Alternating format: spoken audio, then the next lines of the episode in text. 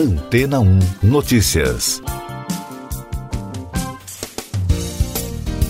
Bom dia! O mercado de drones comerciais continua avançando em todo o mundo e, segundo projeções de consultorias especializadas, a receita do mercado global desses equipamentos pode crescer em torno de 20 bilhões de dólares durante o período 2021-2024.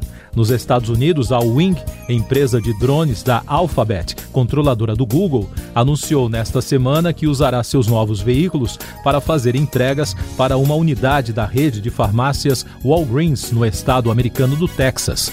Este será o primeiro uso desses aparelhos em uma grande área metropolitana do país. Desde abril, as regras da Agência Federal de Aviação dos Estados Unidos permitem que pequenos drones façam voos à noite, uma abertura considerada significativa em direção ao uso dos veículos para entregas comerciais. No Brasil, em outro segmento, o Gabinete de Segurança Institucional anunciou que planeja comprar dois drones com a finalidade de aumentar a segurança do presidente da República. A licitação, publicada no Diário Oficial da União, descreve que cada drone terá o custo de até R$ 322.945, totalizando R$ 645.890 aos cofres públicos. Isso mostra como o mercado de segurança também está crescendo no que diz respeito ao uso da tecnologia. No setor mais importante para a economia brasileira, não é diferente. No mês de setembro, após três anos de discussões, o Ministério da Agricultura, Pecuária e Abastecimento definiu as regras para a operação de drones na aplicação de agrotóxicos, adjuvantes, fertilizantes, inoculantes, corretivos e sementes. Os operadores dessas máquinas terão que ter mais de 18 anos e possuir curso específico. O uso de drones também tem revolucionado a forma de operar do mercado imobiliário. O que antes exigia alto custo, como locação de helicópteros e de gruas para captar imagens, hoje tem valor bem mais acessível. As máquinas voadoras estão substituindo também o modelo tradicional de venda e representando um diferencial entre os chamados players do setor e ainda ajudam a impulsionar a publicidade dos imóveis.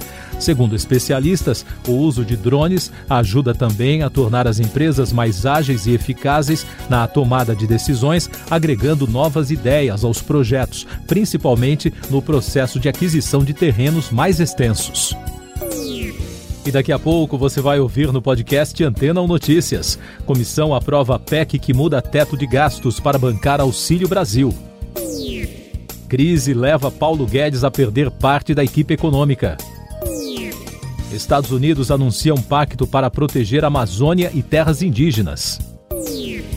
A Comissão Especial da Câmara dos Deputados, que analisa a proposta de emenda à Constituição dos precatórios, aprovou o texto da matéria na noite de ontem por 23 votos a 11. A votação foi concluída após a rejeição das sugestões de alteração da PEC. Agora o texto seguirá para votação em plenário. A proposta é um caminho para viabilizar o Auxílio Brasil. Isso porque a aprovação abre espaço para bancar o programa. Quatro secretários do Ministério da Economia pediram demissão na quinta-feira. De acordo com a pasta, os pedidos foram todos por razões pessoais. A debandada ocorreu após o ministro Paulo Guedes reforçar o valor de 400 reais estipulado para o Auxílio Brasil. A saída de parte da equipe econômica se junta a outros nomes que também já deixaram o ministério. A polêmica em torno do rompimento do teto de gastos tem gerado uma reação negativa no mercado financeiro.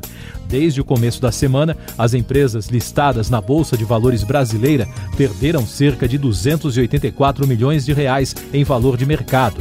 Na segunda-feira, o valor das ações valia perto de 5 trilhões de reais. Ao final do pregão de quinta, esse valor caiu para 4,7 bilhões.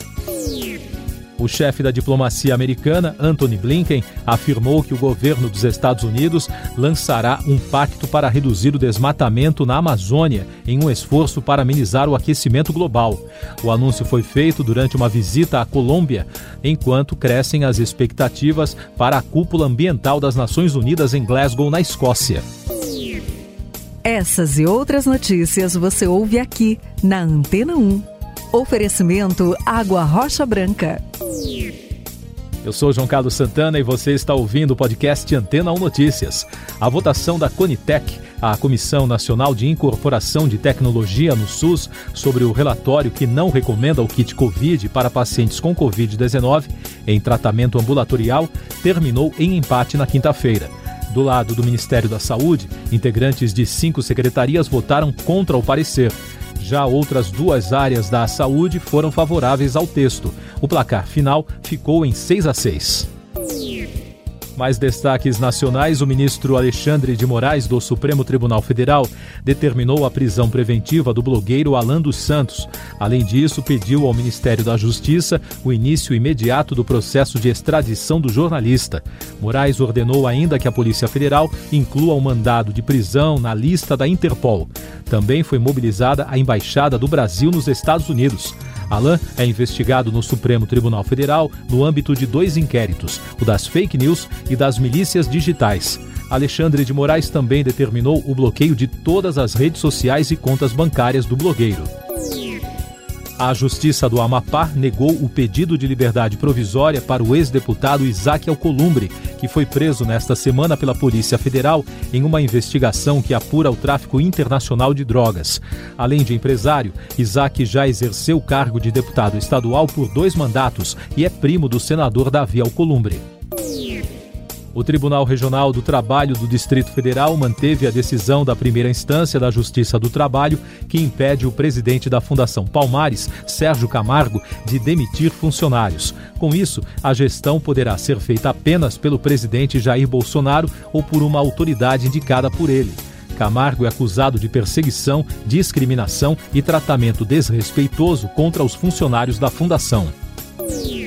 A Covid no Brasil. O país registrou na quinta-feira 461 mortes por Covid-19 e soma agora 604.764 óbitos desde o início da crise. Os números mostram que a média móvel de mortes continuou abaixo de 400 pelo décimo dia seguido e também voltou a apontar para a tendência de estabilidade. Em casos confirmados, o país totaliza 21 milhões e 600 mil, com mais de 16 mil diagnósticos notificados em 24 horas e o balanço da vacinação contra a doença aponta que a população que está totalmente imunizada chega a 50,69%. São mais de 108 milhões e 100 mil pessoas protegidas contra o novo coronavírus.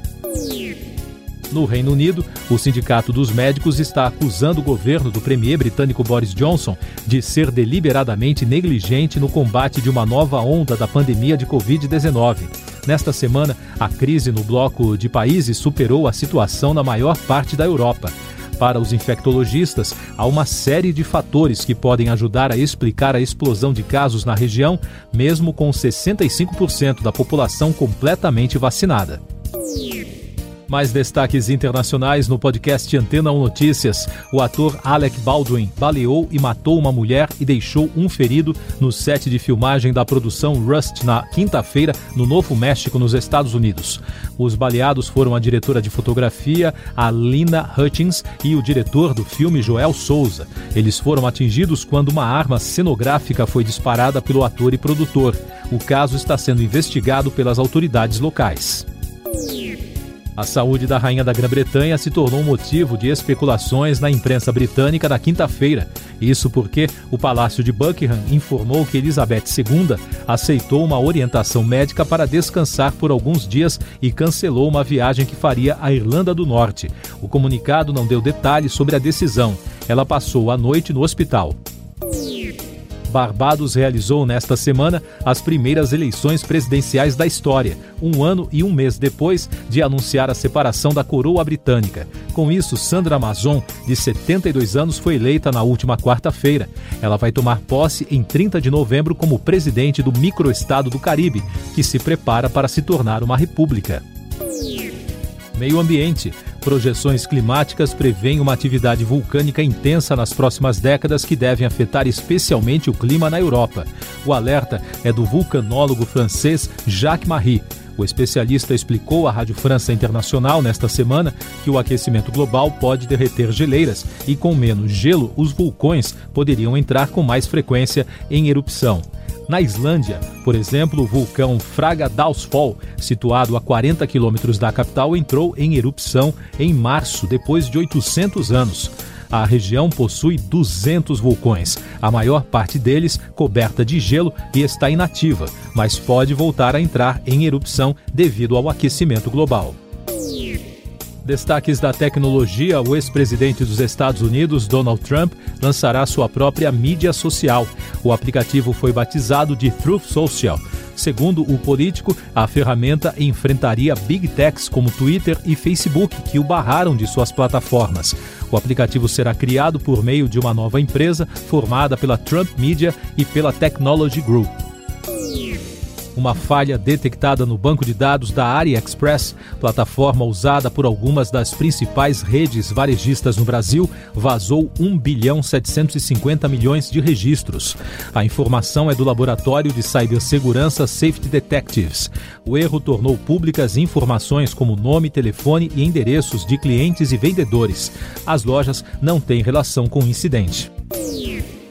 Destaque da economia: o presidente Jair Bolsonaro prometeu pagar um auxílio a 750 mil caminhoneiros para compensar o aumento do diesel que entrou em vigor no final de setembro.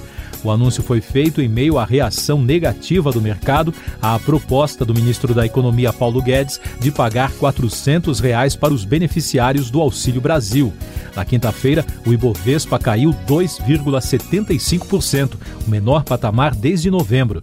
O principal índice da B3, a Bolsa Brasileira, chegou a cair mais de 4% ao longo dos negócios. Já o dólar comercial subiu 1,92% e terminou o dia cotado a R$ 5,668, o maior valor desde abril. Música: a cantora canadense vencedora do Grammy, Celine Dion, adiou uma temporada em Las Vegas porque está sofrendo de espasmos musculares severos e persistentes que a impedem de ensaiar. Ela estava agendada para se apresentar no Resort World Theater a partir de novembro, mas os médicos a proibiram de trabalhar. A aguardada turnê Courage World Tour, a primeira sem o marido e empresário René Angelil, que morreu de câncer em 2016, deverá ser retomada em março de 2022. Com uma carreira iniciada na década de 80, Dion é uma das artistas vivas mais premiadas de todos os tempos. Você confere agora os últimos destaques do podcast Antena ou Notícias, edição desta sexta-feira, 22 de outubro. A empresa do setor imobiliário chinês Evergrande cumpriu o pagamento dos juros de um bônus offshore na véspera do vencimento do prazo máximo e evitou a falência, por enquanto, informou a imprensa chinesa nesta sexta-feira. Na Rússia, um incêndio em uma fábrica de explosivos industriais deixou sete mortos e nove desaparecidos na região de Ryazan, no centro do país. O Ministério Russo de Situações de Energia informou hoje que o fogo teve início no final de um procedimento tecnológico. Siga nossos podcasts em antena1.com.br. Este foi o resumo das notícias que foram ao ar hoje na Antena 1.